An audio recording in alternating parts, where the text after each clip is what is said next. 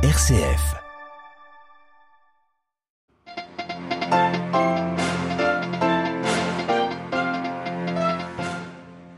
La Commission européenne favorable à la candidature à l'Union de l'Ukraine et de la Moldavie. Prochaine étape le 23 et le 24 juin lors du sommet des 27. Sur le terrain, dans le Donbass, l'ONU alerte sur la gravité de la situation. Les combats font rage entre Russes et Ukrainiens. Nous ferons le point. L'armée israélienne en mission à Jénine au cœur de la Cisjordanie. Trois Palestiniens ont été abattus ce matin dans leur véhicule. Vive réaction des autorités des mouvements palestiniens. Les Colombiens élisent dimanche leur président. Rarement un scrutin aura été aussi indécis et disputé. Pour la première fois dans l'histoire de la Colombie, la gauche pourrait même l'emporter. Les corps probables du journaliste britannique et de l'expert brésilien des peuples autochtones retrouvés, leur disparition tragique il y a quelques jours, est une nouvelle preuve de l'impunité régnant en Amazonie brésilienne. C'est ce que nous dira l'évêque de Macapa. Radio Vatican, le journal, Xavier Sartre.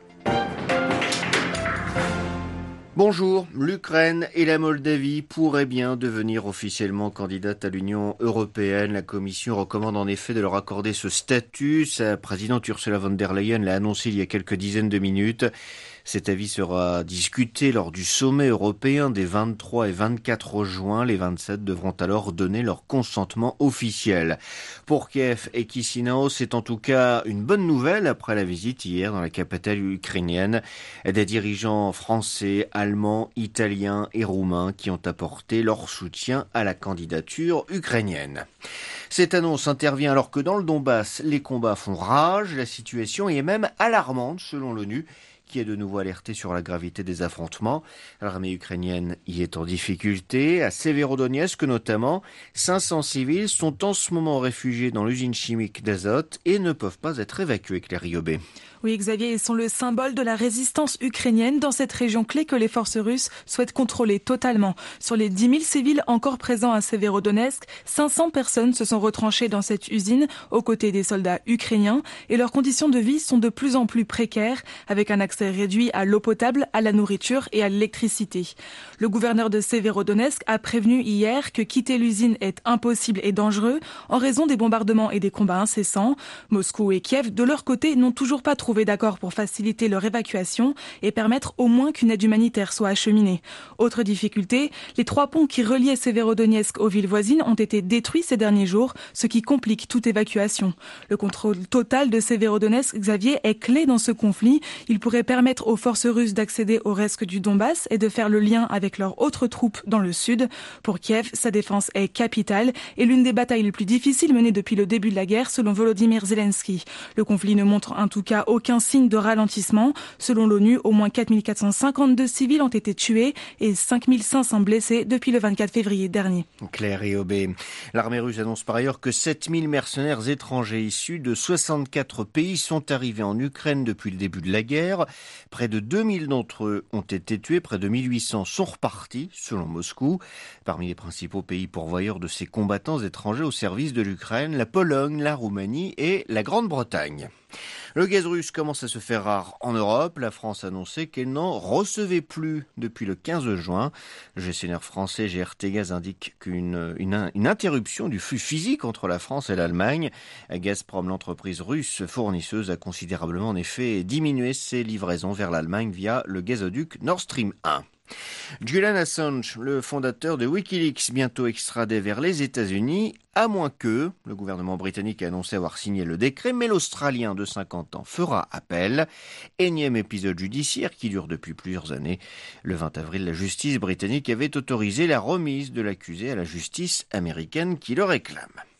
En Cisjordanie, trois jeunes Palestiniens ont été tués ce matin et dix autres blessés dans des affrontements avec l'armée israélienne. Les militaires opéraient dans le secteur de Jénine, provoquant de vives réactions au sein des autorités palestiniennes. Retour sur les faits avec à Jérusalem, Valérie Ferron. Les jeunes se trouvaient à bord d'une voiture lorsqu'ils ont été repérés par une unité de l'armée israélienne agissant à couvert. Les soldats ont aussitôt ouvert le feu, les tuant tous les trois. L'un d'entre eux était un cadre local de la branche armée du Hamas qui a aussitôt condamné ce qu'il a qualifié d'acte lâche, promettant qu'il ne restera pas impuni. La direction palestinienne a également dénoncé ce qu'elle a décrit comme un assassinat, accusant l'armée israélienne de les avoir tués à bout portant et de sang-froid. La présidence de l'autorité nationale a accusé Israël d'être responsable d'une nouvelle escalade à un mois de la visite du président américain Joe Biden, attendu dans la région à la mi-juillet. La mort des trois jeunes a provoqué de violents affrontements entre les forces d'occupation israéliennes et la population, ainsi qu'avec des membres armés de factions. Dix personnes blessées par des tirs à balles réelles ont dû être hospitalisées. Depuis le début du mois, 55 Palestiniens ont été tués par l'armée israélienne, selon les associations palestiniennes des droits de l'homme, dont 13 enfants enfants et cinq femmes. Jérusalem, Valérie Ferron, Radio Vatican. Signe de la détente entre la Turquie et l'Arabie saoudite, le prince héritier saoudien Mohamed Ben Salman doit se rendre la semaine prochaine, mercredi, à Ankara. Plusieurs accords devraient être signés entre les deux pays.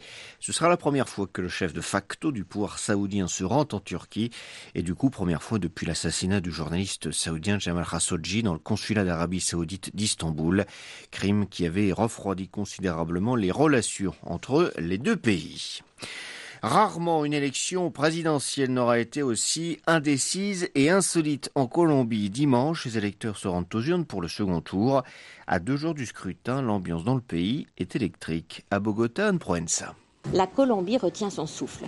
Les deux candidats à la présidence, Gustavo Petro, 62 ans, du pacte historique de gauche, et le millionnaire populiste Rodolfo Hernández, 77 ans, soutenu par la droite au pouvoir, sont au coude à coude dans les sondages avec moins de 2% de différence de vote selon la plupart des enquêtes.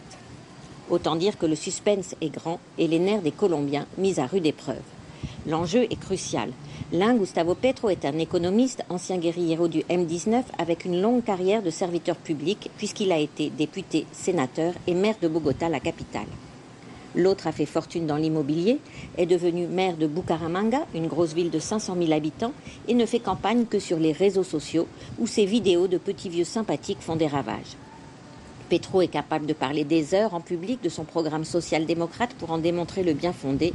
Hernandez a le verbe tellement vif et connaît si mal les institutions et le pays que ses assesseurs ont décidé qu'il fallait mieux qu'il n'assiste à aucun débat et ne réponde plus aux interviews toute la droite ou presque est cependant derrière lui, car si Gustavo Petro sortait vainqueur de l'élection dimanche, ce serait une petite révolution pour le pays qui n'a jamais été de toute son histoire gouverné par la gauche. Anne Proenza, Bogota pour Radio Vatican. Indignation et consternation au Brésil après la mort d'un journaliste britannique et d'un expert brésilien des peuples autochtones. Les deux hommes avaient disparu il y a dix jours lors d'une expédition dans la vallée amazonienne du Javari, située au nord-ouest du pays. Deux corps ont été retrouvés hier. Ils sont très vraisemblablement ceux des deux disparus. Un pêcheur a reconnu avoir enterré les deux dépouilles. Ce nouveau drame montre l'impunité en Amazonie, déplore Monseigneur Pedro José Conti, l'évêque de Macapa. C'è legge in Amazzonia, ossia chi comanda in Amazzonia La question est, y a-t-il une loi en Amazonie? Qui commande en Amazonie? Car si certains faits tragiques sont possibles, si certaines injustices ou disparitions sont possibles, alors on se demande qui a le pouvoir de contrôler et de mettre fin à ces abus, ces excès de violence. C'est une question fondamentale. S'il y a une loi, elle devrait être respectée. J'espère que mon appel à la paix et à la fraternité pourra arriver le plus loin possible dans les cœurs pour que les gens commencent à penser qu'au lieu de construire la fraternité, on est en train de la détruire. On ne détruit pas seulement l'Amazonie, mais la vie, l'être humain qui devrait rester ouvert, fraternel, solidaire, ami. Il faut louer le Seigneur pour la vie et les beautés de l'Amazonie, et non avec la peur d'être volé, agressé ou bien même tué.